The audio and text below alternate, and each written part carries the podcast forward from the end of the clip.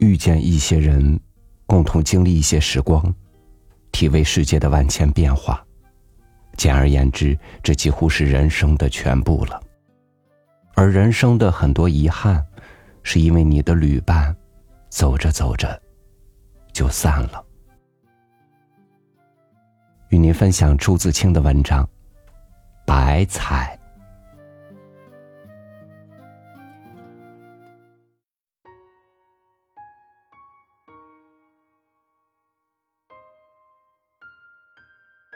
盛暑中写白彩的诗一文，刚满一页，便因病搁下。这时候，勋宇来了一封信，说白彩死了，死在香港到上海的船中。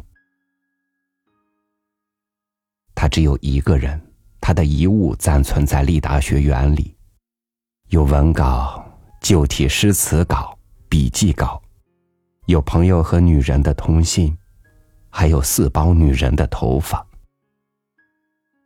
我将勋宇的信念了好几遍，茫然若失了一会儿，觉得白彩虽与生死无所容心，但这样的死在将到吴淞口了的船中，也未免太残酷了些。这是我们后死者所难堪的。白彩是一个不可捉摸的人。他的历史，他的性格，现在虽从遗物中略知梗概，但在他生前是绝少人知道的。他也绝口不向人说。你问他，他只知物而已。他父姓既是这样一世绝俗，自然是落落寡合了。但我们却能够看出，他是一个好朋友。他是一个有真心的人，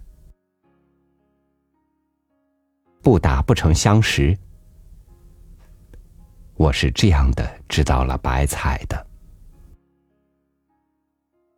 这是为学生李芳诗集的事，李芳将他的诗集教我删改，并嘱我作序。那时我在温州，他在上海，我因事忙，一搁就是半年，而李芳。已因不知名的疾病死在上海，我很懊悔我的虚幻，赶紧抽了空给他工作。正在这时，平伯转来白彩的信，短短的两行，催我设法将李芳的诗出版，又附了登在觉悟上的小说《作诗的儿子》，让我看看，里面颇有讥讽我的话。我当时觉得。不应得这种讥讽，便写了一封近两千字的长信，详述事件首尾，向他辩解。信去了，便等回信，但是杳无消息。等到我已不希望了，他才来了一张明信片，在我看来，只是几句半冷半热的话而已。我只能以“岂能尽如人意，但求无愧于心”自解，听之而已。但平伯因转信的关系，却和他常通寒札。平伯来信屡屡说起他，说是一个有趣的人。有一回，平伯到白马湖看戏，我和他同往宁波的时候，他在火车中将白彩的诗稿《雷吉者的爱》给我看。我在车身不住的动摇中读了一遍，觉得大有意思。我于是承认平伯的话。他是一个有趣的人。我又和平伯说，他这篇诗似乎是受了尼采的影响。后来平伯来信说已将词语函告白采，他颇以为然。我当时还和平伯说，关于这篇诗，我想写一篇评论。平伯大约也告诉了他。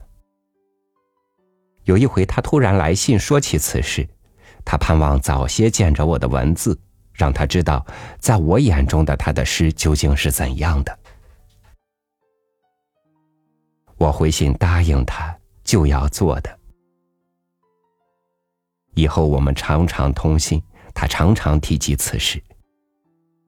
但现在是三年以后了，我才算将此文完篇，他却已经死了，看不见了。他暑假前最后给我的信还说起他的盼望。天哪，我怎样对得起这样一个朋友？我怎样挽回我的过错呢？平伯和我都不曾见过白菜，大家觉得是一件缺憾。有一回，我到上海，和平伯到西门林荫路新正兴里五号去访他。这是按着他给我们的通信地址去的，但不幸的很，他已经搬到附近什么地方去了，我们只好打然而归。新政兴里五号是朋友严灵君住过的。有一次谈起白菜，他说他姓童，在美术专门学校念书。他的夫人和严玲夫人是朋友。严玲夫妇曾借住他们所赁的一间亭子间，那是我看严玲时去过的，床和桌椅都是白漆的，是一间虽小而极洁净的房子，几乎是我忘记了是在上海的西门地方。现在他存着的摄影里，据我看。有好几张是在那间房间里照的，又从他的遗札里推想，他那时还未离婚。他离开新政兴里五号，或是正为离婚的缘故，也未可知。这却是我们事后追想，多少感着些悲剧味儿了。但平伯终于未见着白彩，我竟得和他见了一面。那是在利达学园，我预备上火车去上海前的五分钟。这一天，学员的朋友说白彩要搬来了。我从早上等了好久，还没有音信，正预备上火车，白彩从门口进来了。他说着江西话，似乎很老成，是饱经事变的样子。我因上海还有约会，只匆匆一谈。便握手作别。他后来有信给平伯说：“我短小精悍，却是一句有趣的话。”这是我们最初的一面，但谁知也就是最后的一面呢？去年年底我在北京时，他要去集美坐教。他听说我有南归之意，因不能等我一面。便寄了一张小影给我，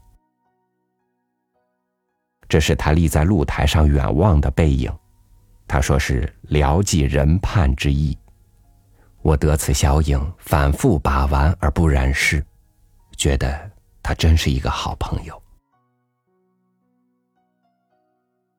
这回来到立达学园，偶然翻阅白彩的小说《作诗的儿子》一篇中讥讽我的话，已经删改。而勋宇告我，我最初给他的那封长信，他还留在箱子里。这是我惭愧从前的猜想。我真是小气的人呐。但是他现在死了，我又能怎样呢？我只相信，如爱默生的话，他在许多朋友的心里。是不死的。上海江湾立达学园。